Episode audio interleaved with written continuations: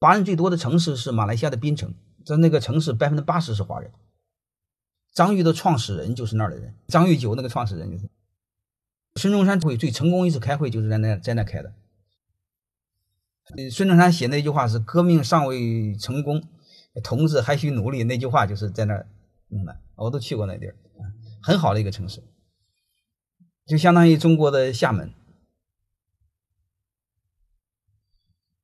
创业可以吧？创业需要一个适应，你需要需要了解这儿的环境，好吧？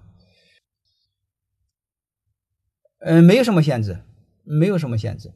嗯，在这买房子没什么限制，关键是，第一你能不能出来，第二 money 能不能出来，好吧？那是最主要的，那其他不是最重要的。